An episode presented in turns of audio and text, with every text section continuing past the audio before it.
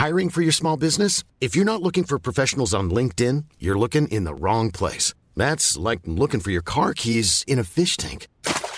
LinkedIn helps you hire professionals you can't find anywhere else, even those who aren't actively searching for a new job but might be open to the perfect role. In a given month, over 70% of LinkedIn users don't even visit other leading job sites. So start looking in the right place. With LinkedIn, you can hire professionals like a professional. Post your free job on linkedin.com slash people today.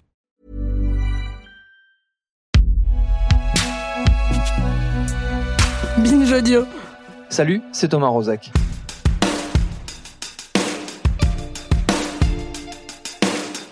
Condition un peu particulière pour cet épisode spécial de Programme B, puisque vous l'entendez peut-être au son de ma voix, nous ne sommes pas dans les studios de Binge Audio, mais bien en public au festival Longueur d'onde, le festival de la radio et de l'écoute qui nous fait le plaisir de nous accueillir dans ces magnifiques ateliers des Capucins à Brest. Donc c'est la seconde circonstance particulière pour cet épisode, puisque Brest, et vous le savez si vous suivez ce podcast depuis longtemps, c'est la ville où moi je suis né, c'est surtout la ville où j'ai expérimenté pour de vrai ce que ça voulait dire être journaliste c'était à quelques centaines de mètres d'ici, sur la rive d'en face, dans la rédaction du Télégramme.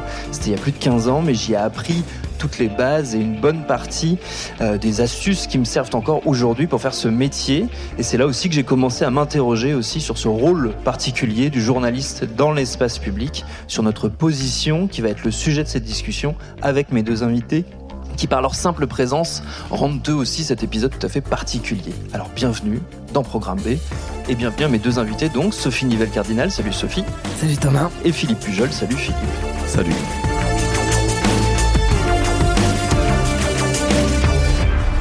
Les auditeurs et auditrices fidèles de Programme B vous connaissent bien l'une et l'autre, puisque nous avons fait ensemble deux séries d'entretiens déjà. Désordre ordinaire avec Philippe, c'était en 2020, et Désordre extraordinaire avec Sophie, c'était en 2021.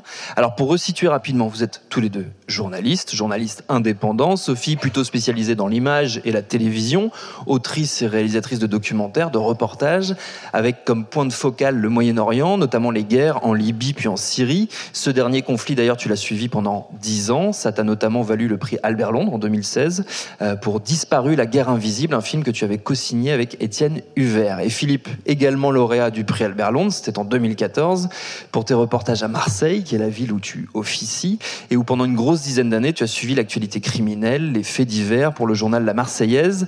Depuis, tu as signé des livres, des enquêtes, des documentaires, des podcasts aussi, notamment avec Programme B. J'en profite pour faire un peu de, pub.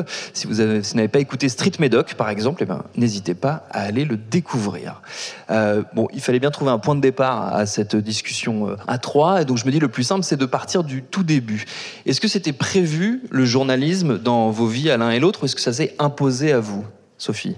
Non, moi j'ai toujours voulu être journaliste, donc oui, c'était, euh, il n'y avait pas tellement de doute très, très tôt en fait, parce que j'avais eu la chance de voyager enfant et que de vivre à l'étranger, je me disais que j'avais envie de continuer et surtout de partager ce que je voyais.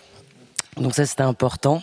Euh, après, comme on a déjà raconté, mais c'est vrai que c'était pas une, c'était pas euh, le reportage, oui, à l'étranger, oui, mais pas forcément les conflits. Et puis euh, c'est arrivé, euh, c'est arrivé et et j'ai continué à, à couvrir des guerres en étant allé d'abord couvrir des manifestations. Est-ce qu'il y a eu des, moments déterminants avant d'être journaliste, justement, peut-être des, reportages, des sujets d'autres journalistes que tu as vus euh, en action comme simple observatrice ou spectatrice et qui t'ont fait te dire oui, c'est ça, c'est ça que j'ai envie de faire et qui ont confirmé un petit peu cette, cette intuition-là que tu avais alors non, j'ai pas de j'ai pas de nature j'ai pas de nature de fan. Donc c'est vrai que je j'avais une idée très précise journalisme. Je voulais pas aller en école de journalisme parce que euh, je pensais que le journalisme ne s'apprenait pas dans une école et qu'il s'apprenait sur le terrain à regarder les gens, à être avec les gens, à apprendre leur langue, enfin et donc c'est peut-être pour ça aussi que j'avais pas cette euh, euh, de modèle particulier. Tintin n'était pas mon modèle. c'était pas le modèle Tintin reporter. Toi, Philippe, ça s'est ça s'est imposé à toi ou c'était c'était prévu dans ton parcours? C'était pas du tout prévu. Moi, j'ai fait de nombreux métiers avant d'être journaliste et euh, je suis devenu journaliste par hasard comme beaucoup d'autres. C'est-à-dire qu'avant, j'ai été agent de sécurité, j'ai été informaticien et puis euh, et puis euh, j'ai arrêté d'être informaticien parce que c'était vraiment un boulot que j'ai détesté profondément et j'ai euh, euh, refait une école de, de com j'étais peut-être à l'école de journalisme et de communication de Marseille, mais j'étais plutôt du côté communication. Et, euh, euh, j'ai fait un stage à la Marseillaise parce qu'il fallait faire un stage. Et une fois là-bas, euh, enfin voilà, je me retrouve à la Marseillaise. Et puis à ce moment-là, ils ont besoin d'un fait diversier. Et comme je dis dans le podcast, on me nomme volontaire pour être fait divers. Les méthodes des communistes, ça, tu es volontaire.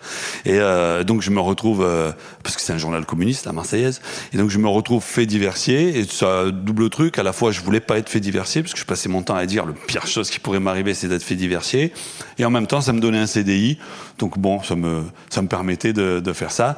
Après, quand tu ne veux pas faire quelque chose, mais que tu, tu sais que tu y es pour longtemps, ben faut, faut bien le faire, quoi, pour essayer de trouver au moins du plaisir. Et puis très rapidement, je me suis rendu compte que le fait divers, qui ne m'a jamais passionné, qui ne me passionne toujours pas aujourd'hui, ça m'a quand même ouvert sur plein de choses, les, les questions sociales et euh, euh les questions narratives, d'écriture, et puis euh, surtout c'est une école accélérée du journalisme. Donc, euh, donc euh, en, en, en, quelques petites années à la Marseillaise, très vite j'ai eu des compétences journalistiques que j'aurais pas pu apprendre en école, c'est sûr, même si l'école non plus, il y, y, a des choses que, des choses bien à apprendre aussi au journalisme, hein, mais j'avais quand même fait des, des études assez importantes c'est surtout ça qu'il faut, c'est-à-dire qu'il faut quand même avoir un background, un, une culture générale qui permet d'apprendre vite, d'apprendre bien.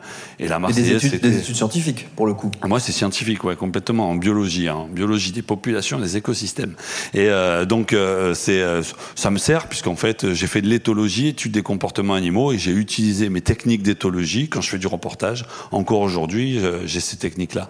Donc, ça sert pas à rien. Pareil, dans mon écriture, j'ai un système de, de structure qui est qui me vient tout droit de, de ce que j'ai appris, euh, de la systémique que j'ai appris quand je faisais de la météorologie ou euh, de la cybernétique. Donc euh, on utilise un petit peu quand même toutes ces méthodes. Et donc moi, j'ai jamais voulu être journaliste, j'ai jamais voulu être écrivain, j'ai jamais voulu faire du documentaire. Eh ben, je fais tout ça. Mais c'est pas grave, je j'ai jamais ah repoussé ça pour je autant. Sais que tu le vis bien. Est-ce que, pareil comme comme pour Sophie, est-ce que il y avait toi dans ton parcours de lecteur et d'observateur avant d'être toi-même journaliste des noms, des figures, des, des documentaires, des œuvres qui t'ont marqué, qui t'ont un peu peut-être inconsciemment orienté vers ça, ou est-ce que pareil que Sophie, Tintin, c'était pas ton modèle Alors, c'est pas exactement pareil. C'est-à-dire, moi, je vais pas non plus citer de nom parce que j'étais pas. Euh, je, déjà, j'étais pas quelqu'un qui consommait autant que ça de, de, l'information. Je lisais pas le journal tous les jours, sauf quand je suis rentré à la Marseillaise, mais c'était même pas le cas.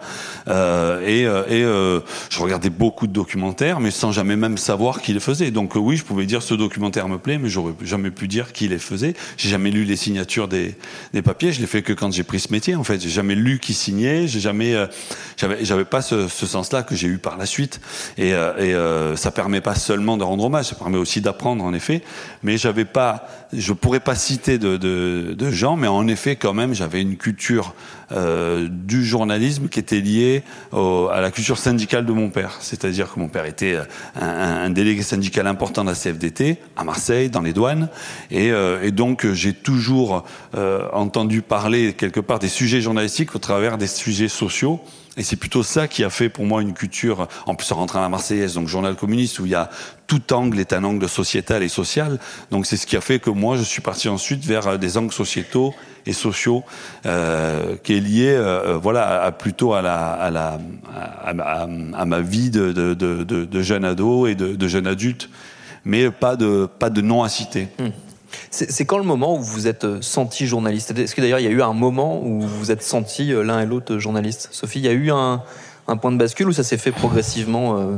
ah bah, Je crois que quand on a, on a, la carte de presse, on se sent journaliste, hein, surtout en France. Euh, mais après, c'est surtout quand, je sais pas, c'est le premier reportage diffusé, publié. Euh... Tu t'en souviens des, des, tout premiers reportages, toi? Oui, je me souviens parce que mes premiers reportages c'était à Taïwan, euh, donc c'était il y a bien longtemps pour une radio euh, taïwanaise et, euh, et c'est assez marrant parce que ben vous diffusez, il y a, vous savez pas ce que devient le reportage, donc je me souviens de cette première fois, je me suis dit bon, ben voilà, c'est fait. donc ça c'est assez déconcertant. Hein. Et toi, Philippe, tu t'es, tu t'es senti journaliste tout de suite ah, Je suis senti journaliste, je sais pas, je me suis jamais posé la question. C'est-à-dire que encore aujourd'hui, est-ce que je suis journaliste, écrivain, documentariste, je sais rien, je m'en fiche complètement. Et euh, j'ai plus de carte de presse depuis 2016, j'ai jamais revendiqué pour en avoir une. Je suis journaliste de fait parce que euh, parce que j'ai écrit beaucoup de choses, parce que j'ai le prix Albert Londres, parce que euh, dès qu'il y a un truc sur Marseille, on m'appelle. Je suis plus marseillologue que journaliste presque, et euh, donc régulièrement, oui, je suis journaliste et, et c'est ça, m'indiffère totalement, mais en effet, dès ton premier article, tu te sens aller vers le journalisme. Dès que tu as la carte de presse de stagiaire au début, tu, tu, tu te sens journaliste. Euh, en fait, tu te sens journaliste quand, euh, quand euh, tu fais du terrain et que tu reviens avec de l'info quelque part. C'est tout simplement ça. Et qu'après, tu la, tu la retransmets mais euh, c'est pas un sentiment important pour moi. Mais pourquoi je dis ça? Parce qu'aujourd'hui, je peux me permettre d'être comme ça parce que j'ai la petite notoriété qui va avec mon prix, avec ce que j'ai pu faire. Donc je peux dire qu'aujourd'hui, c'est pas important. C'est vrai qu'au début, on a besoin d'être de, reconnu un peu par ses pairs à un moment. Donc c'est à ce moment-là qu'on se sent journaliste, quand on commence à, te, à parler avec toi d'égal à égal à ce, à ce niveau-là. Hum, hum. Et qu'est-ce que vous Mon premier article, c'était sur la pêche à la mouche. Hein, sur la pêche à la mouche, quand même pas, effectivement, pas négligeable. On n'était pas dans les faits divers euh, tout de suite. quoi. Qu'est-ce que vous mettiez l'un et l'autre derrière ce, ce, ce, mot de journaliste euh, avant d'en avoir euh, bah, la carte ou sinon le, le statut ça, ça représentait quoi peut-être même un peu conceptuellement. Euh, moi, c'était c'est quelque chose de très important. D'ailleurs, j'étais très déçu quand je suis revenu en France et de constater que, et c'était il y a 20 ans, il y avait déjà une une grande défiance vis-à-vis des journalistes, alors que et que tout le monde avait un avis sur les médias et les journalistes. Ça, c'était, j'ai trouvé ça très déconcertant. Et euh, donc non, c'est quelque chose de, pour moi, le journalisme, c'est un des piliers de de la démocratie, tout simplement, enfin très simplement. Et c'est peut-être un peu prétentieux, mais on contribue, oui, à, à, euh, une vie publique équilibrée, tout simplement. Donc euh, donc moi, c'était vraiment c'était vraiment ça. Et puis le reportage, quoi, aller raconter les gens, aller voir ce qui se passe ailleurs et le raconter, le partager. Oui, parce que ça, on le dit dans, dans le podcast et tu l'as, tu l'as redit un peu tout à l'heure. Euh, même dans le, le, titre reporter de guerre, qui est celui auquel on, on, te, on te, ramène le, la plupart du temps, ce qui t'intéresse, toi, c'est pas la guerre, mais c'est le reportage. Ouais, je pense que c'est le mot le plus important. Souvent, y a, on focalise beaucoup et il y a beaucoup de, de clichés, d'idées reçues, de fantasmes sur, le, report, sur, le, report, euh, sur le reporter tout court, enfin sur le reporter de guerre. Mais euh, mais oui, oui, dans, le reportage de guerre, c'est toujours reportage qui est, plus important. Toi, Philippe, c'était un, c'est un, un mot derrière lequel il y avait euh, une idée, un peu, un, concept, ou encore une fois, c'est. Non, c'est, pour moi, c'est un notable. Pour moi, le journaliste, c'était un notable, euh, inaccessible parce que notable, et que moi qui venais d'un milieu social ou euh, pas de notable du tout. Donc, pour moi, le journaliste, c'était un notable, respectable, important. En effet, j'avais déjà cette, cette idée-là. Je pense encore que le journaliste est important et que plus que jamais aujourd'hui, l'information qui est produite par des journalistes dont on comprend la ligne sont euh, c'est l'information la plus importante dans une époque où euh, tout le monde génère de l'information par les réseaux sociaux, par euh, maintenant de plus en plus de, canaux. Le journaliste est celui qui sélectionne et, et c'est pas il sélectionne sur des critères importants. C'est celui qui, voit, qui fait du terrain, qui va qui va ramener les infos les plus proches. J'ai toujours dit que la PQR, donc la presse quotidienne régionale, c'était le plancton du journaliste, c'était la, le point de départ. Mais quand il se passe quelque chose à l'autre bout du monde, la première chose que fait un journaliste qui va français qui va traiter de quelque chose au, fin fond d'un pays de l'Islande quelque part, il fait, appel à quelqu'un de la PQR locale. Après, on peut appeler ça plus tard un, fixeur quand c'est dans d'autres endroits, mais souvent, le journaliste local, c'est le premier contact. C'est pas lui qui va faire le job, mais c'est le premier contact. C'est le, plancton, quoi. Et, euh, moi, très souvent, euh, et encore aujourd'hui, on m'appelle du monde entier euh, pour faire un truc sur Marseille. Cette, cette idée que j'avais du journaliste comme une sorte de notable était peut-être exagérée, sur, ou alors ça a évolué, c'est possible aussi. Puis j'étais à la Marseillaise, donc là, pour le coup, c'était pas des notables. Mais par contre, sur l'importance du journalisme, je l'avais même sous-évalué. C'est-à-dire que maintenant, je me rends compte à quel point c'est encore plus euh, important, totalement primordial, dans une époque où on est quand même 70 000 journalistes en France. Et je pense pas qu'il y en ait 70 000 qui fassent un travail de journaliste. Je suis un peu dur, mais, euh, euh, je pense qu'on est aujourd'hui dans des journalismes tellement fragmentés qu'on donne le même nom à des métiers très très différents. C'est-à-dire que moi, je ne fais jamais de titre du genre, vous, voilà le top 5, des, de top 10 des, des, moments les plus importants à Marseille, le cinquième va vous étonner. Je fais pas des titres de ce titre. Et ça, ils ont la carte de presse, ceux qui font ça. Donc, et, et, à la rigueur, autant qu'on appelle ça autrement, enfin, pour moi, je serais pour qu'on redistribue un peu les cartes, euh, quitte à appeler les uns les reporters, les autres, euh, je sais pas comment, mais euh, tous journalistes, non, pas du tout, on en est loin. Et heureusement, c'est-à-dire c'est un métier à part entière. Il y a des techniques pour avoir des, choses, il y a des techniques pour retranscrire, il y a euh, de l'éthique, il y a des, des il y a, on, va, on va y venir à coup sûr. Il y a de l'objectivité ou de la subjectivité. Il y a des choses de ce genre. Donc, euh, euh le journaliste, quand on sait qui parle, c'est important. Et surtout, c'est du travail. Parce qu'on a, on a souvent l'impression. En plus, c'est un travail. Oui, ah bah oui. À un moment, il faut qu'on, faut, faut, faut, avoir un salaire pour ça, quoi. Faut en vivre aussi, mais c'est beaucoup de travail. C'est-à-dire que même euh, que ce soit la PQR ou, euh, enfin, quand on écoute le podcast de Philippe on voit que tu t'es pris, tu t'es pris la tête, t'as réfléchi euh, sur les sujets, sur comment les écrire, comment les raconter. Et euh, c'est pareil qu'on va faire du reportage même au bout du monde, c'est beaucoup de boulot quoi en fait.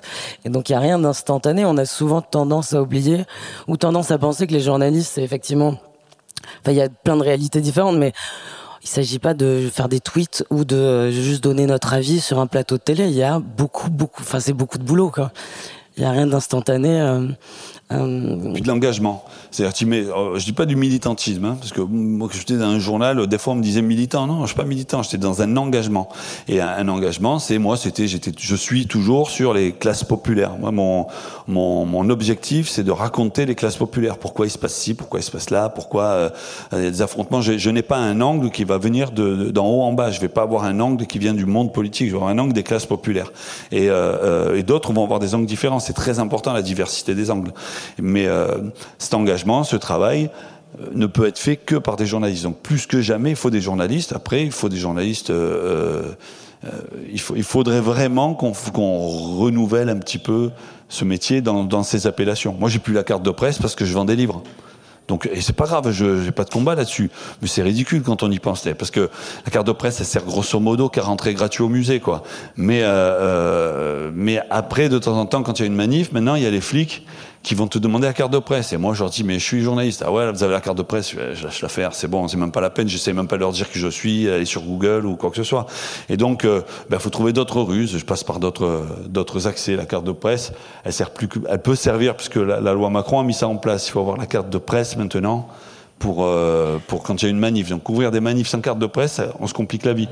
Eh ben moi je l'ai pas par exemple. Moi j'aurais des difficultés à couvrir une manif. Euh, en l'occurrence, euh, c'est bien de rentrer gratuitement au musée, mais c'est très important à l'étranger, dans des régimes ou dans des pays ou des situations très compliquées, d'avoir une carte de presse c'est une forme de protection C'est une forme de protection, de laisser, bah, c'est un laisser-passer. Quoi. Donc, euh, euh, il y a des régimes qui le demandent pour avoir des visas. Il y a ou si vous êtes à des euh, barrages, des checkpoints, même si c'est le, même si les gens savent pas lire, ils sont contents de voir une carte. Et sinon, parce que sinon, souvent on nous accuse, enfin la plupart du temps, on est accusé d'être des espions.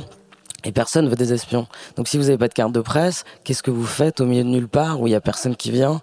Euh, Donc cette carte de presse, elle est importante. Après, qu'elle soit française, qu'elle soit internationale, peu importe. Mais euh, elle est très très importante. C'est pas c'est pas du tout euh, c'est pas du tout anodin. Hum. Est-ce que tu, as la sensation aussi, ou peut-être que tu as un, point de vue différent là-dessus, que le terme et donc la profession, c'est un peu Hmm, trop étendue ou de mériterait qu'on la recadre un peu euh? Non, là où je suis d'accord avec Philippe, je ne sais pas si on a besoin de redéfinition. De toute façon, la réalité nous oblige à redéfinir parce que la technologie, parce que euh, euh la révolution de l'information euh, qui a eu ces dernières années avec le smartphone, avec l'internet, donc tout ça on est obligé de se redéfinir. Après, je pense que le journalisme a toujours couvert une grande variété de professions qu'il y avait. Il y a toujours eu des éditorialistes, sauf qu'avant il y avait euh, cinq papiers, enfin cinq euh, euh, journaux, trois JT télé, deux JT télé et c'est tout. Et les radios le matin. Donc même toute la diversité que ça recouvrait, euh, on la connaissait pas forcément. C'est pour ça que moi j'étais très déconcertée quand j'ai commencé à faire du journalisme ou à être journaliste en France. Tout le monde avait un avis sur la profession, euh, mais pas grand monde savait exactement ce qu'on faisait. C'est-à-dire que si je disais que je travaillais pour la télévision, on me parlait de PPDA. Je disais, ouais, mais PPDA, il est présentateur, il est pas, il fait pas du reportage, on fait pas tout à fait la même chose. Et euh, si vous êtes reporter à la télévision, pour le JT, on dit mais qu'est-ce que tu fais quand le, les reportages étaient diffusés? Mais c'est toi qui parles. Non mais je parle, mais je fais pas que parler.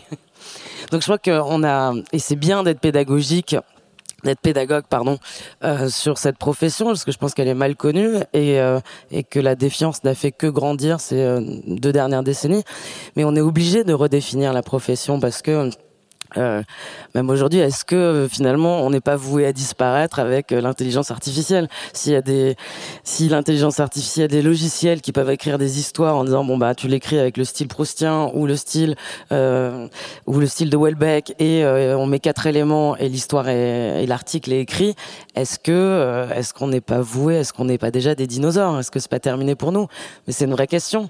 Qu'est-ce que comment comment le journalisme va continuer à exister? Comment on va continuer à raconter des histoires Est-ce que euh, voilà, moi c'est une vraie question. Alors on est obligé parce qu'il y a cette réalité technologique qui fait que de toute façon on est obligé de se redéfinir. Est-ce que c'est pas une chance si on reste sur cette idée de d'un métier qui est en, pleine mutation effectivement Est-ce que c'est pas une chance justement pour des journalistes qui comme vous deux, être, être accrochés au terrain, justement? Et, le, a priori, on n'en est pas encore aux IA qui font des reportages. Euh, ça viendra peut-être. Peut-être, mais je pense que oui, effectivement, on peut se dire qu'est-ce qui va rester? Euh, moi, je au-delà du terrain, je pense que de toute façon, l'intelligence humaine est nécessaire et que euh, sans stratégie, sans quelqu'un qui pense, euh, d'accord, ça va peut-être faciliter finalement la, la, rédaction de textes qui sont pas très intéressants, enfin très fastidieux à écrire mais il y aura toujours besoin d'hommes et de femmes euh, qui euh, qui réfléchissent, qui pensent, qui euh, organisent. Donc moi j'ai pas de j'ai pas tellement peur de disparaître. Et oui après le terrain effectivement est-ce que les robots peuvent être avec les gens? Est-ce que les des puces peuvent être avec les gens, les raconter, les sentir, les regarder? C'est encore une autre une autre histoire. Philippe, toi là-dessus? Bah, Le terrain, oui, c'est c'est la, la, base de l'information avant même l'analyse. Il faut bien analyser quelque chose. Et si on analyse le terrain des autres, c'est déjà autre chose encore. Donc euh, il faut faire un, terrain soi-même. Ça veut dire rencontrer des gens. Ça veut dire euh, chercher des histoires, chercher des éléments. Alors toujours pas toujours la même chose. Il faut vérifier, il faut recouper. Ça c'est notre job. Mais euh, ensuite c'est surtout comment on le restitue, l'écriture derrière. Bon moi j'essaie d'y mettre j'essaie d'y mettre de la manière, j'essaie d'y mettre du style. Est-ce qu'une intelligence artificielle pourra faire ça Peut-être un jour? On n'en est pas encore là. Et c'est de toute façon, elle fera pas le terrain, ça c'est sûr. Donc il nous restera au moins ça. Et puis après, dans l'écriture, moi, il y a, y, a, y a, le plaisir d'écrire aussi. C'est laborieux et, c'est particulier. C'est comme certains sports, c'est à la fois laborieux et à la fois très plaisant d'écrire des, des, textes en se, en se compliquant la vie. Moi, je, je pas, je, vu ce qu'il me reste d'années à, travailler, ça va. Les intelligences artificielles ne piqueront pas ma place, peut-être euh, plus tard, mais moi, ça va, ça va aller. De toute façon, quoi qu'il arrive, on aura besoin de reporters toujours. Donc ça, c'est un, un, sujet qui est intéressant, important. Et puis si les intelligences artificielles demain, si ChatGPT fait les fait les euh, résumés des matchs de l'OM, c'est pas grave. Hein, c'est euh, si on lui rentre euh, à quelle à quelle euh, minute il y a eu tel but, tout ça, qui nous font un papier ou dedans où on a tous les lieux communs que de toute façon on écrit dans ces articles, c'est pas grave, ça me va très bien. Au moins ça va plus vite. Mais il faut qu'on maintienne d'autres types de papiers. Donc commentaires, euh, les papiers de reportage et certains papiers d'analyse, ça, ça, ça, va rester pendant longtemps encore pour l'humain, c'est certain. Alors, euh, tu parlais de, plaisir euh, à l'instant, Philippe. L'un et l'autre, vous bossez sur des matières qui sont très spécifiques, que ce soit donc le crime, la délinquance ou les conflits, les guerres. C'est des sujets qui sont difficiles et le paradoxe, c'est qu'ils sont passionnants euh, professionnellement, ils peuvent même être euh, épanouissants.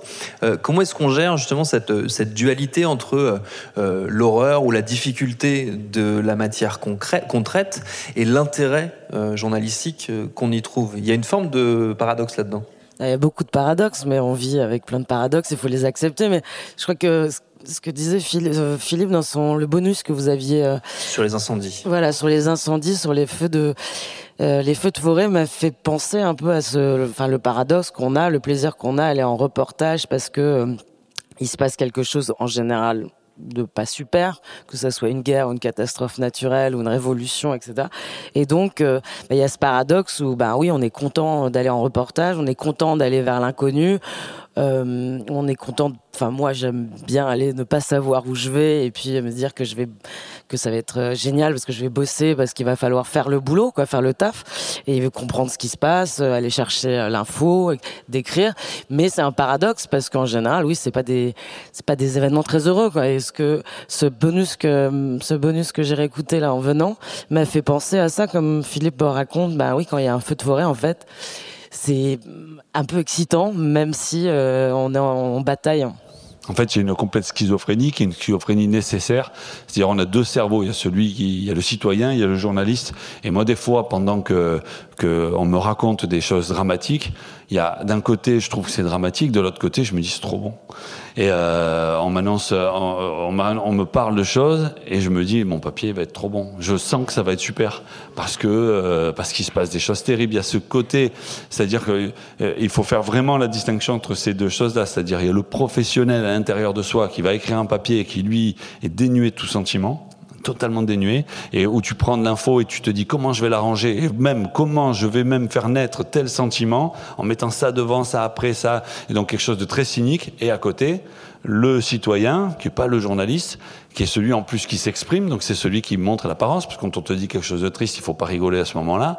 Et, euh, euh et, euh, et, là, euh, euh, celui-là, il faut pas qu'il disparaisse aussi, parce que c'est celui qui va qui va faire que tu vas garder déjà toute ta raison, et qu'en plus, euh, tu, ton papier sera quand même avec un angle et surtout une, une ben, cette fameuse subjectivité importante qui va être celle de la, la, la caméra que tu es, c'est-à-dire le, le, la caméra sensible, dans le sens photographique du terme. Tu es sensible, tu, as, tu aspires tout, et donc cette schizophrénie, elle est permanente. Mais dès que tu fais une interview, tu es schizophrène. Parce qu'en même temps, quand tu, interroges quelqu'un, tu penses à ton article, tu penses à tes questions, tu regardes si la personne en face de toi est mal à l'aise ou, au contraire va bien. Si elle est mal à l'aise, des fois c'est ce que tu cherches, des fois tu cherches l'inverse. Et tu vas en même temps avoir un regard extérieur pour voir comment la personne te perçoit. Mais tu penses à tellement de choses en même temps qu'il faut pas avoir le téléphone qui fait bibi en même parce que là tu, ça devient très complexe. Une, le, le journaliste, au moment du terrain, c'est très très c'est très agréable et en même temps très fatigant parce qu'il y a une schizophrénie forte. Et, euh, et moi, j'avais interviewé un, un, gros journaliste américain, Guetalez, qui, qui m'avait dit ça d'entrée, sans sans qu'on en parle d'entrée, il m'avait dit nous, c'est la schizophrénie, hein, c'est un journaliste, c'est schizophrène. Et euh, c'est exactement ça. Donc en effet, cette sensation où il y avait un feu de forêt qui démarrait, et ça m'emmerdait, c'est ma région, euh, je savais très bien que c'est terrible, que ça met 30 ans et en même temps tu pars, tu, tu, tu, tu, pars en courant pour trouver une voiture du journal, euh, tu te bagarres avec un photographe pour lui chourer la voiture avant qu'il parte avec. Euh, mais en fait c'est trop bon, c'est trop content. C'est trop content de partir sur un feu de forêt parce que c'est moi c'était mon petit reportage de guerre à moi les feux de forêt. Et donc j'aimais bien ça. J'aimais bien ça tout en étant désespéré que ça arrive. C'est vraiment très particulier. Oui c'est une, une dualité qui peut aller assez loin parce que Sophie on en avait parlé dans des ordres extraordinaires où tu tu disais toi-même qu'il y avait un côté un peu dérangeant dans l'idée de se sentir euh, à sa place mais sur un terrain de guerre ah oui, parce que moi, la première fois, comme enfin, qu'on mentionnait tout à l'heure, en fait, euh, j'avais pas de velléité particulière de devenir reporter de guerre. Par contre, oui, je faisais du reportage et c'est le reportage qui m'intéressait. Et euh, quand je me suis retrouvée à Benghazi à couvrir, en fait, on est arrivé euh, il y avait plus de soldats kadhafis, donc la ville était euh, libérée du régime, sauf qu'il y a eu euh, une contre-offensive kadhafiste dix jours plus tard. Donc là, il a commencé à avoir des lignes de front, des bombes, etc. Et en fait, paradoxalement, oui, moi, je me suis senti à ma place. Je me suis dit, mais en fait, euh, ça me plaît, ça marche, je sais comment ça fonctionne, je sais jouer, je sais comment ça marche, et donc oui, je me suis dit, bah, euh, bah, je me sens bien ici. et oui, c'est un paradoxe. Et après, c'est un paradoxe parce que c'est dérangeant aussi de se dire euh, que la guerre, qui est un événement aussi aussi euh, cruel, injuste et dur et violent, prend finit par prendre autant de place dans ta vie, que ce soit la vie professionnelle ou personnelle, parce que tu tu peux pas et je vais revenir à ce que tu le podcast de Philippe, mais Philippe le dit aussi très bien quand euh, bah, quand tu vois des morts, euh, des crimes, euh, tu ramènes ça chez toi. Donc il y a un truc, enfin tu ramènes ça, c'est en toi. Tu peux pas les oublier. Donc forcément, ça prend beaucoup de place et c'est un paradoxe, oui, de se dire que on aime faire du reportage de guerre, on se sent à sa place sur des terrains de conflit. Et, et mais on vit, plein, on vit avec ces paradoxes, faut les accepter. Hein. C'est une interrogation qui vient a posteriori, j'imagine, parce qu'une fois que tu es dans, prise dans le, moment ou dans l'événement, peut-être qu'on se pose un petit peu moins la question. Euh, non, moi je m'étais fait la remarque euh, direct. J'avais compris direct que que c'était ça marchait, que ça me plaisait, que voir j'étais peut-être un peu étonné que ça me que ça me plaise autant et que je me sente aussi autant à ma place. Donc je m'étais fait cette remarque. Puis après et puis, euh, puis après, le, je savais faire le boulot, quoi. Donc les reportages étaient bons, donc ça marchait. Donc euh, et puis je continue à raconter les histoires et à vouloir les raconter. Donc euh, après, c'est c'est pas un cercle vicieux. Parce quand on est bon, on est, enfin, c'est bien qu'on bosse. Mais c'est vrai que non, non, tout de suite, je m'étais fait cette remarque en me disant hum, attention, c'est curieux mais surtout on n'est pas la cause de ce qui se passe. C'est-à-dire que on est l'observateur de quelque chose et qu'on soit là ou pas là, ça arrive. Et donc euh, euh être là, c'est notre job. Et après, il y a les choses personnelles qui fait que tu t'y sens bien. Tu t'y sens bien, c'est relatif. Tu t'y sens bien parce que justement, tu te sens un peu utile quand même parce que tu vas le, le transmettre. Tu sens bien parce que tu vois que ça marche. Moi, j'ai le truc pour faire parler les gens. Voilà, j'y arrive. Et donc, euh, euh, t'es content presque personnellement de voir que y arrive. C'est très personnel, c'est très, euh, c'est très euh, narcissique même. Et, euh, et puis tu crées ta petite aventure. Tu, tu, tu moi, dans les réseaux de stup, j'ai vu des trucs, j'ai fait des trucs. C'est ta petite aventure. Il y a des choses à raconter incroyables que tu racontes. Et tu racontes pas tout d'ailleurs. Et mais comme tu n'es pas la cause de ce qui arrive, moi, j'ai pas de problème de conscience de ça. C'est pas les, les, les j'ai couvert plus de 200 règlements de compte, peu plus que ça. Euh, je suis responsable d'aucun de ces règlements de compte, quoi. Euh, et même par mes écrits, c'est-à-dire, je pense pas avoir engendré quoi que ce soit. Par mes écrits, j'ai pu engendrer des choses. Je pense pas des morts, mais des embrouilles, ça certainement. Et d'ailleurs, là, tu culpabilises. Là, tu te dis merde, c'est pas mon rôle quand même qu'il y ait une embrouille parce que j'ai écrit ça. Là, c'est autre chose. Mais euh, euh là, là, t'es attentif à ça au moment où il faut se tromper déjà. C'est normal de se tromper. On essaie de se tromper le moins possible et dès le début ne pas se tromper, mais on se trompe et, euh, et on essaie d'apprendre aussi à ce moment-là. Mais voilà, on n'est pas la cause, on n'est pas la cause de la situation. On va écouter un, un, petit extrait de Désordre extraordinaire, la série qu'on a fait euh, avec Sophie. Il y a une image très romanesque du reporter de guerre qui est en général un homme, le visage un peu buriné, avec un gilet à poche et une écharpe aussi très important. Il y a une vérité, euh, il y a toujours un fond de vérité dans le cliché. Et oui, le gilet à poche et avoir plein de poches, c'est quand même très très utile quand on est en reportage parce que plus encore maintenant avec les téléphones, plus si vous avez du matos, quand vous avez une caméra, ben oui, il faut pouvoir avoir les cartes, les batteries. Euh, le foulard aussi, c'est très utile un foulard. Quand il fait chaud, quand il fait froid, euh, pour euh, si vous avez l'occasion de prendre une douche, ça peut servir de serviette. Si vous avez l'occasion de dormir, ça peut servir de coussin. Donc en fait, il y a un fond de vérité dans ces clichés. Aujourd'hui, je pense qu'il y a beaucoup, beaucoup de reporters qui ressemblent pas à ça. Et après, moi, je pense aussi que c'est bien de passer inaperçu et de pas forcément se faire repérer. Si je voulais qu'on l'écoute, c'est parce que euh, vous incarnez l'un et l'autre euh, deux types euh, de journalistes, de modèles de journalistes, on va dire, auxquels on a associé pas mal d'idées reçues, voire de clichés. Donc il y a la reporter de guerre, le fait diversier. Comment est-ce qu'on se prémunit, Sophie, de, de, ces, de ces fameux clichés du gilet à poche, du, du, du, du visage buriné et, des, et de l'écharpe? Très simplement, moi je suis pas un homme, donc déjà, déjà souvent ça surprend. Euh, Même s'il y, y, a de plus en plus de femmes euh, ah, il y, a il y a énormément, énormément de femmes. D'ailleurs, euh, ça me fait toujours sourire quand, quand, quand je réponds à des interviews. On dit Ah, alors maintenant, c'est genre c'est nouveau, il y a des femmes reporters. Non, il y en a toujours. Il y en a toujours. Après, elles ont été comme partout ailleurs invisibilisées, mais il y en a beaucoup. Et par exemple, et au Moyen-Orient, il y en a, je pense, la majorité des reporters, notamment chez les Anglo-Saxons en tout cas, sont des femmes donc euh, que ce soit Moyen-Orient ou pas Moyen-Orient. Euh, mais non, on s'en prémunit pas. Après, je pense que voilà, il y a un fond de vérité dans le cliché et qu'il y a cette idée romanesque euh, qui accompagne le métier qu'on fait. Donc après, on n'est pas les seuls à faire des métiers un peu extrêmes. Il y a les pompiers, il y a les pompiers, il y a les neurochirurgiens, il y a les pilotes d'avion. Donc, on s'en prémunit pas. C'est c'est un peu euh, l'effet waouh quand on fait ce boulot quoi c'est euh, euh, souvent on peut en, jouer peut c'est souvent drôle d'ailleurs mais euh, non non après il faut juste euh, pas oublier de toute façon après on est reporter quand on est sur le terrain sur le terrain que c'est reporter de, de guerre ou pas enfin l'enjeu c'est vous faites le, le boulot ou pas quoi donc après oui socialement en termes de représentation oui ça existe mais sinon Sinon, si vous êtes, quand vous êtes sur le terrain, vous êtes sur le terrain. Quand il n'y a pas de reporter de guerre ou pas reporter de guerre, c'est juste vous êtes journaliste et reporter, vous faites le boulot. Toi, Philippe, c'est quoi les clichés du, du fait diversier? C'est le, le, blouson en cuir, le mec qui va dans les bars louches, euh, moitié, flic, moitié voyou. Bon, le fait diversier, c'est un alcoolique qui est dans les bars tout le temps normalement et, euh, et qui fume des et qui fume des, des gitanes quoi. Ça a existé. Moi, j'en ai connu. J'ai connu les, les, derniers faire diversier comme ça à, à Marseille. J'en ai connu. Et euh, après, il y a des styles, il y a des manières de travailler. C'est comme dans, dans le sport, il y a des manières de jouer au, au foot, il y a des manières de, de, de, faire du tennis. Et ben là, il y a des il y a, il y a des styles de journalisme, il y a des styles de faits diversiers. Moi, je suis pas du tout un, un journaliste de salon. Je suis très mauvais pour aller euh, parler avec des avocats, tout ça. C'est, c'est vraiment pas mon truc. Mais s'il faut le faire, je sais le faire quand même. Mais c'est pas mon style premier. Moi, ce que je sais bien faire, c'est parler au milieu populaire. J'arrive à adopter le langage et, et pas qu'à Marseille, quels que soient les accents, quels que soient les, les, les milieux populaires. C'est un truc que je sais faire. Philippe fait très bien l'accent breton. Je, je fais tous les accents. Mais je, je donc, euh, mais je ferai un spectacle accent on plus tard. Après, on fera après. Ouais, je peux faire aussi plein de voix. Bah bon, ouais, on fera ça une autre fois. C'est une autre. On fera un épisode spécial. C'est un autre truc. Mais euh, mais et, et je m'en sers par ailleurs. On se sert de tous ces ces, ces compétences. Je suis capable d'adopter plusieurs niveaux de langage, plusieurs euh, de manières de, de, de, de, me tenir, de me positionner. Euh, je, je pense beaucoup mon, mon, mon corps et ma voix et ma et, mes, et ce que je dis quand je suis en reportage, en fonction des gens à qui je parle.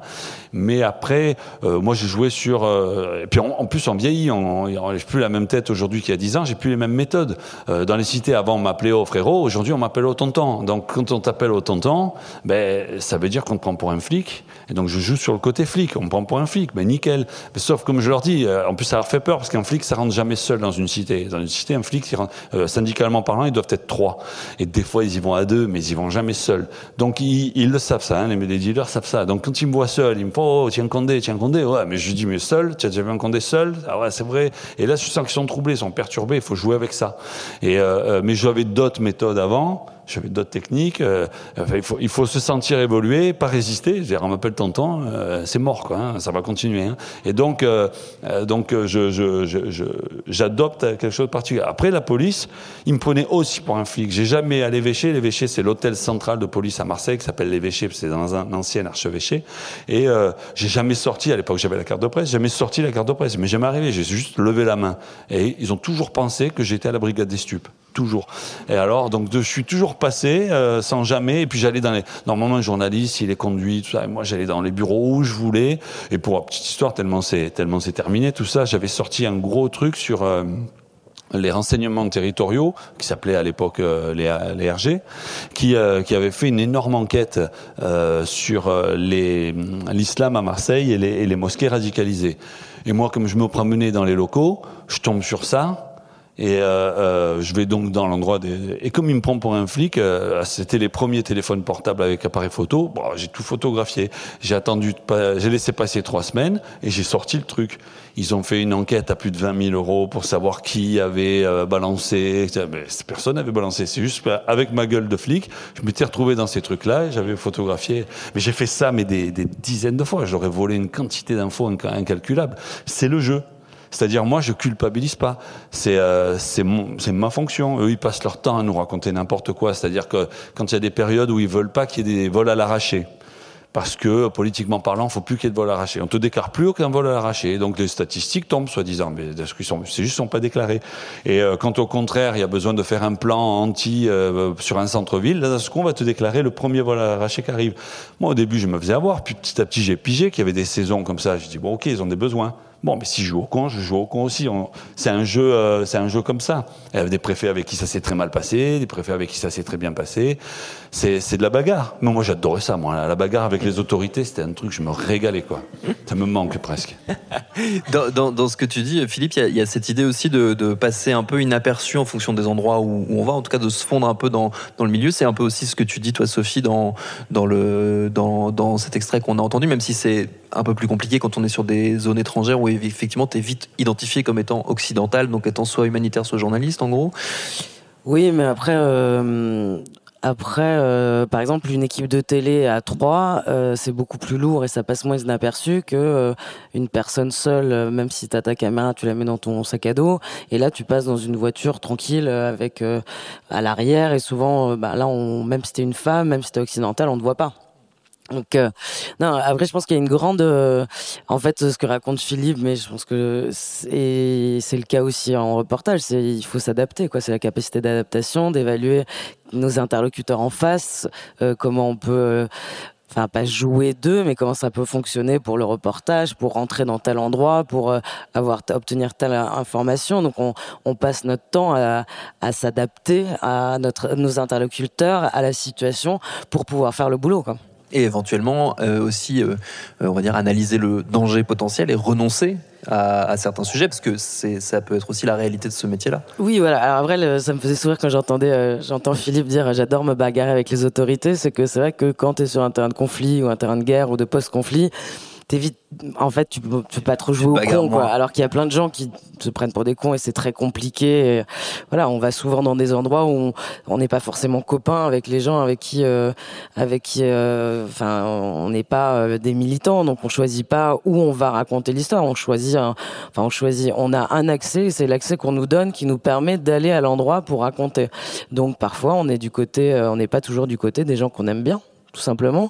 Et, euh, et c'est très compliqué de travailler, surtout avec une caméra. Donc tout le monde veut contrôler l'information, même sur. Euh, c'est très rare d'avoir une euh, toute liberté pour filmer. Donc oui, on, se retrouve dans des situations où là, bah, j'étais en Azerbaïdjan.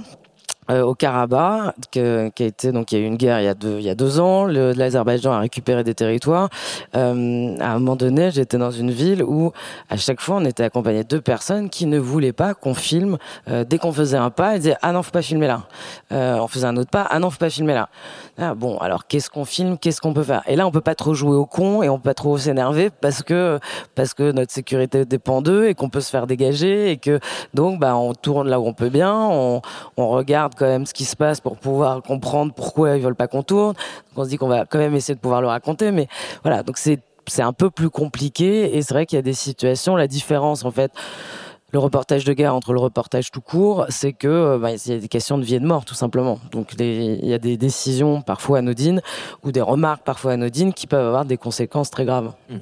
Euh, une des, obsessions que j'ai dans cette émission, c'est de décortiquer ce, vieux lieu commun qui, traîne autour de notre profession. On en a un peu parlé euh, tout à l'heure, qui voudrait qu'un journaliste soit euh, euh, guidé dans son travail par un souci de l'objectivité, alors que c'est le boulot le plus subjectif qu'il soit, et que personne, a priori, au sein de la profession, n'est vraiment dupe. Alors, on va écouter un extrait de Désordre ordinaire où justement on en parlait avec Philippe et on en discute après. Cette histoire d'objectivité est une escroquerie absolue. L'objectivité n'existe pas. Tout ce que l'on dit, écrit, qu'on fait est sous un angle. Et cet angle-là est subjectif, automatiquement. Y compris si on se contente de faire un empilage d'informations, c'est subjectif. Parce que tu pourrais choisir un autre empilage ou, le simple fait d'enchaîner deux informations, tu laisses entre les lignes penser que. Donc la subjectivité, c'est la norme et il faut qu'elle soit honnête. Les seuls qui parlent d'objectivité sont les feignants. Hein ou les gens qui ont quelque chose à cacher et disent il n'est pas objectif. Oui, ça veut dire que tu veux pas que ça sorte quoi. Mais euh, ou alors ceux qui veulent pas bosser et disent ah, moi je suis objectif, donc t'en branles pas une. Mais l'objectivité n'existe pas. Sophie, tu partages euh, ce constat? Ah, je suis complètement d'accord, complètement d'accord. C'est très très juste. Il n'y a pas d'objectivité, euh, il y a de l'honnêteté et l'objectivité, c'est voilà, c'est oui, c'est une escroquerie. C'est pour pas bosser ou pour cacher des trucs, mais il faut moi, je pense que la richesse du journalisme, c'est justement euh, la subjectivité, la pluralité des regards. Donc, et il s'agit pas juste de dire. Euh, euh, c'est ça qui fait effectivement il y a assembler une histoire. Mais c'est marrant parce qu'en français il n'y a pas ce débat là chez les anglo-saxons. Euh, en français d'ailleurs quand on dit euh, raconter une histoire raconter des histoires c'est péjoratif. Alors qu'en fait on raconte des histoires et, et, sinon on nous écoute pas. Si on dit juste ah bah il y a eu bah, il y a eu une bombe à tel endroit bon et c'est pas tout à fait la même chose que enfin il y a de la raconte, de raconter euh, les gens, euh, les fenêtres détruites, les gens, euh, les corps par terre, enfin, etc. Donc, et effectivement, on choisit. Donc, ce métier n'est que subjectivité, et c'est sa richesse. T'imagines le niveau de prétention qu'il faut pour se dire objectif.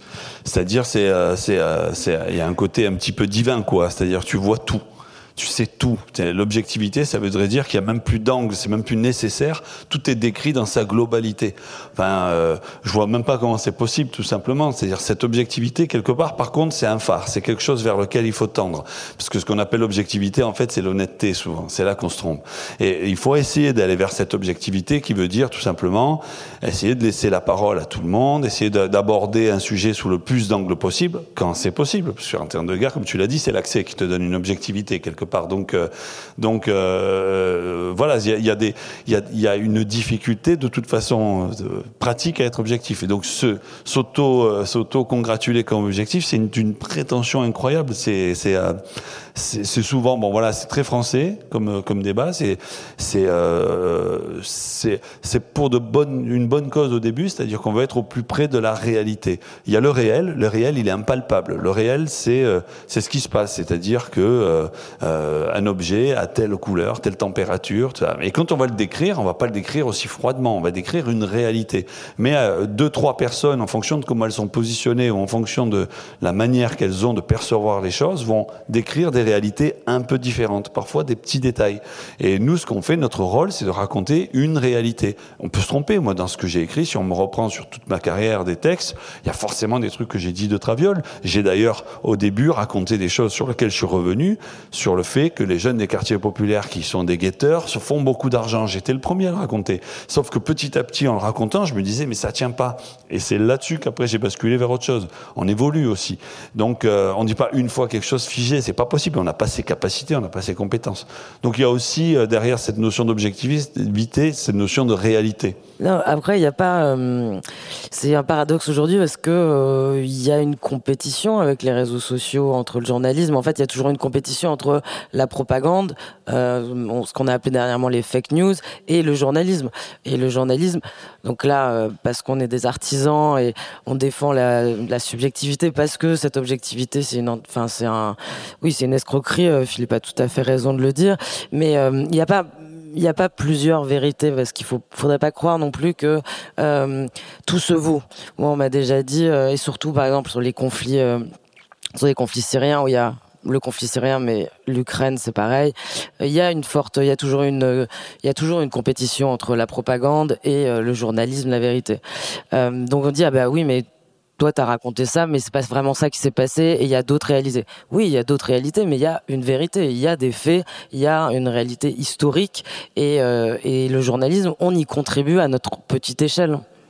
Est-ce que une manière de, réparer un petit peu le, lien de confiance qu'on sent tous et tous, je, pense que quel que soit le côté duquel on se trouve du monde médiatique, qu'on soit producteur de contenu ou euh, récepteur de contenu, euh, on sent cette défiance qui s'est installée.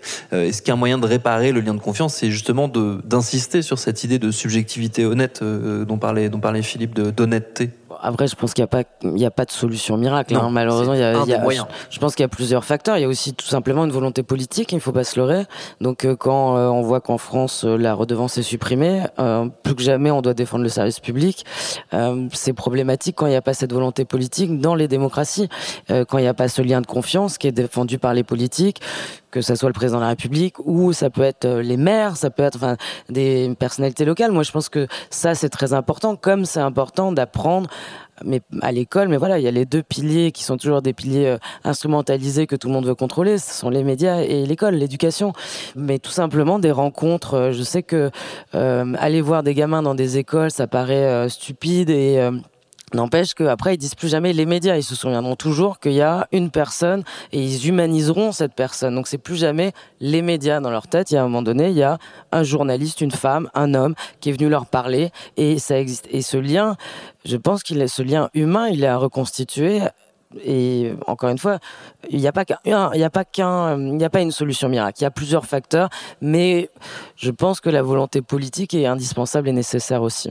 Philippe? Complètement, c'est un travail de terrain de toute façon. Pour que le journaliste puisse faire un travail de terrain, c'est-à-dire prendre du temps pour obtenir quelque chose, notamment obtenir la confiance de quelqu'un. Euh, ben déjà, il faut des moyens. C'est quand même un métier précaire parce qu'il y a quelques stars, il y a quelques, il y a quelques personnes qui, une minorité qui ont un, salaire confortable. Il y a ceux qui en, qui en vivent et il y en a beaucoup qui en survivent, particulièrement dans le milieu euh, qui nous intéresse, de tout ce qui touche le son, de tout ce qui touche le podcast et même à la radio. Hein. C'est pas des, c'est pas des fortunes incroyables ceux qui font des, des reportages. Donc Donc déjà, il y a des moyens à mettre en place. Donc il y a plein de systèmes, hein. comme tu dis, il y a les, autour de la redevance, autour de cette redistribution-là. il y a peut-être des systèmes de fondation à l'américaine à mettre en place. Je sais pas, il y a beaucoup de, de choses à penser qui font que, en effet, il faudrait déjà donner des moyens. Après, il y a l'éducation aux médias. Donc en effet, aller euh, euh, dans des collèges, des lycées. Dès que dès qu'on peut, on le fait. Moi, c'est régulier. En ce moment, je travaille avec un, un, collège à Miramas. On fait un petit journal euh, et donc j'y vais euh, tous les 15 jours à peu près. Je passe euh, un après-midi à, à, Miramas et, et, chaque année, je fais ça. Je, je, je fais vraiment beaucoup, beaucoup c'est important parce que les, les, les, minots, enfin les enfants, les gamins, ils, ils de ce coup, ils, mettent derrière, enfin, ils mettent quelque, ils mettent un visage sur ce qu'on appelle le journaliste, quoi. Et, euh, eux, ils ont plus de version, ce vision notable que moi j'avais. Les journalistes, c'est plus des notables. Les journalistes, c'est des bâtards. C'est pas tout à fait pareil. C'est des gens qui peuvent raconter des conneries. C'est et donc euh, c'est pas si compliqué avec les, les jeunes de d'aller dans cette direction-là. Mais pour ça aussi, euh, il faut euh, il faut aussi donner des moyens parce que si le journaliste, moi je commence à aller tout le temps dans les collèges euh, gratos, ce que je fais souvent, euh, tu travailles plus après. Surtout quand tu es indépendant. Quand tu es indépendant, euh, quand tu travailles pas, tu fais rien. Hein. Je pense qu'on est à un moment très particulier, c'est-à-dire que le monde dans lequel Philippe et moi on a grandi, ce monde-là n'existe plus. Donc, euh, je pense à ça parce que quand je t'entends dire faire un journal, aujourd'hui, on, y a, je regarde, hier j'étais dans le métro parisien, il y a plus personne avec un journal dans le métro parisien. Euh, moi, j'ai grandi où, dans le métro, les gens sortaient un, journal. Il y avait tout le monde avait un journal ou un, livre. Là, tout le monde est sur son téléphone. Donc, on est dans un autre monde. Donc, je pense qu'on n'a pas forcément pris toute la mesure de ce que ça signifie, euh, de ce que ça signifiait. Et je pense que aussi, autant, euh, autant avant, il s'agissait de chercher l'information. Et je pense que ça a un impact sur nos métiers aussi. Aujourd'hui, l'information est disponible très rapidement, très facilement. Il y a une masse d'informations et euh, il s'agit plus d'aller euh, d'en faire sens, de l'organiser, de la penser, de lui, de l'expliquer. Et je pense que oui, je pense que tout ça euh, change énormément et on n'a pas encore pris toute la mesure. Et donc dans la relation avec le public, le public aussi s'informe différemment. Euh, donc euh, avec ces, smartphones, moi quand j'étais enfant, pour avoir une information, on tapait pas euh, sur Wikipédia, on l'avait pas direct, on allait à, la bibliothèque chercher dans l'encyclopédie ou le quid. Donc c'est complète, enfin c'est un monde qui a, complètement changé. Là, on a beaucoup parlé de, de, mutations et de, des projets passés sur lesquels vous avez bossé. Euh, vous, vous êtes tous les deux deux journalistes qui avaient la on va dire le, goût du changement de format euh, qui fait du long, du court. Euh, Philippe, on a dit bah, des livres, des podcasts, différents types de types de journalisme. Euh, c'est quoi les projets, les envies pour pour la suite, Sophie? Bah moi, je, je raconte jamais ce que je fais. Je suis un peu parano et un peu par superstition. Donc, euh, où je vais, je pense que si on touche à tout, à des formats différents, moi dans mon cas, euh, ça a été surtout parce que les histoires le demandaient. Donc euh, après, moi j'adore le news, j'ai adoré faire du news, mais pareil, on fait plus du news aujourd'hui comme il y a dix ans. Euh, mais j'adore être dans un, un, événement, une actualité. Et après, il y a des histoires, des enquêtes qui euh, nécessitent d'autres d'autres formats. Mais je voulais dire sur la question de la mutation, ce que je voudrais ajouter, c'est que euh, il faut pas être nostalgique. En fait, ce, qu'on, ce que moi je raconte en disant euh, tout a changé, on, on s'informe plus, c'est aussi un moment de créativité. Oui, c'est pas une sorte de dire c'était mieux avant. Oui, oui. C'est euh, comme aujourd'hui, ben, le podcast ou la radio, le son a explosé et ça donne des choses extraordinaires, des choses très très riches. Il y a dix ans, on pensait pas que la radio, le son allait euh, euh, donner une telle liberté de format, de d'histoire. Donc je pense que c'est un moment aussi euh, de créativité particulier et très in- intéressant. Donc il y a plein de choses qui sont possibles. Moi, parfois, je me sens déjà très très vieille, alors que j'ai 40 ans et quelques, et ça fait moins de 20 ans que je suis dans la profession. Mais il y a eu tellement de changements, et en même temps, je me dis, les aspirations, justement, il va y avoir encore plein de choses possibles, plein de, formats possibles. Euh, donc, il faut rester euh, ouvert et optimiste, je pense là-dessus, sur la profession, en tout cas. Philippe? Bon, moi, des, des, des, projets, il y en a toujours beaucoup. En ce moment, je suis en tournage sur un film sur les supporters de l'OM, un film social, une sorte de portrait de la ville, un portrait de, de ce qu'est être euh, derrière une foi et, une, et surtout euh, l'Olympique de Marseille. Mais ça marcherait si je faisais Lens ou, ou Saint-Etienne comme, euh, comme dernier lieu politique, en fait, où ça revendique euh, en permanence pour tout et n'importe quoi et de manière très virulente. Euh, et donc, c'est un film social que je suis en train de faire pour Canal+. En même temps, j'ai des projets de podcast, notamment avec vous Et euh, euh, j'ai un projet de livre. Dès que j'ai le temps, je démarre. Et euh, j'ai plein d'autres envies. C'est-à-dire, j'ai déjà fait. Moi, j'ai fait à peu près tout. J'ai fait de la BD avec la revue dessinée. J'ai fait. J'ai même fait sept live magazines. Donc, j'ai été sept fois sur scène. C'est rigolo. Ça m'avait bien plu. Et, voilà. C'est je, je me pose pas la question de savoir si je suis documentariste, journaliste, tout ça. Et, l'idée pour moi, c'est euh, qu'est-ce que je peux faire sur tel sujet, euh, à quel moment aussi ça passe, à quel moment Arte me prend un film, ce qui est le cas actuellement. En, je suis en cours de négo sur un truc qui peut se faire. Euh, à quel moment, ben, si ce film se fait pas chez Arte, ben, tu vas passer ailleurs. Puis au bout d'un moment, ton film devient un podcast. C'est comme ça. Hein. Ou au contraire, ton podcast peut devenir un film. Ça m'est pas encore arrivé, mais le contraire m'est arrivé. Donc tu, navigues aussi en fonction de la réalité euh, économique du, moment. Euh, par contre, moi, l'envie que je n'ai pas, c'est de rentrer dans une rédaction. J'ai plus du tout envie de ça. J'ai plus du tout. Je préfère rester précaire dans le sens non pas financier, mais le fait qu'il faille tout le temps se renouveler euh, et indépendant plutôt que d'être plus tranquille dans une rédaction. Aujourd'hui, peut-être que j'y reviendrai un jour, mais aujourd'hui, une rédaction, ça m'intéresse plus.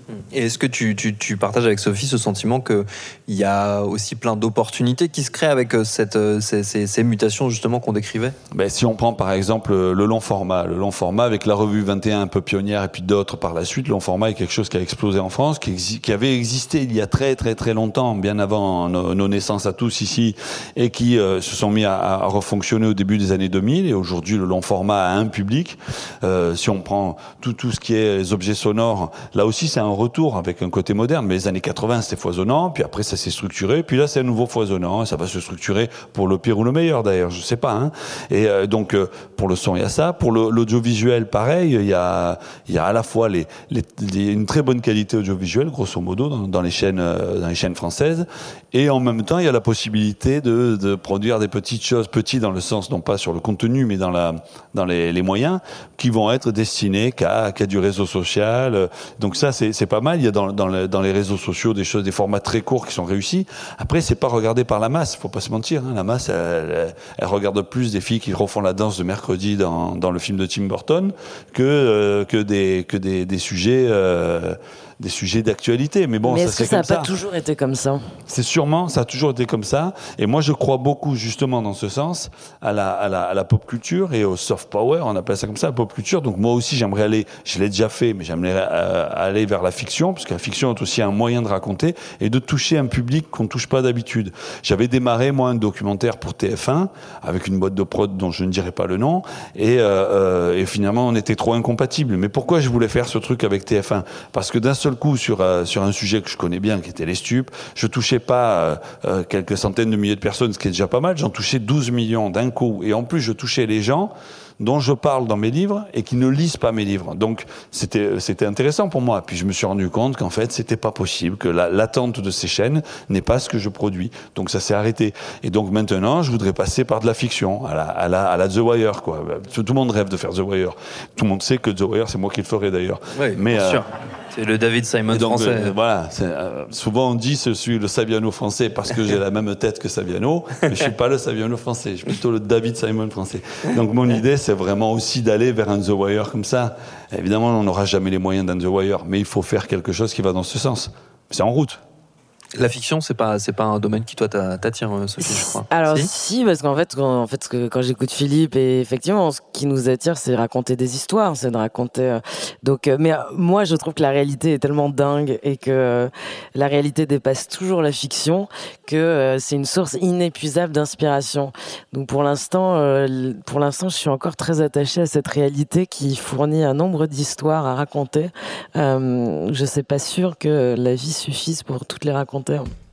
Il me reste à, vous dire merci à tous les deux. Euh, merci au public et au festival Longueur d'onde de nous avoir accompagnés pour cet épisode de Programme B qui est un podcast de Binge Audio préparé par Charlotte Bex, réalisé par Paul Berthiaud. Tous nos épisodes, les anciens comme les nouveaux, sont à retrouver sur toutes les applis de podcast. Cherchez-nous sur Internet si vous voulez nous parler et à très vite pour un nouvel épisode.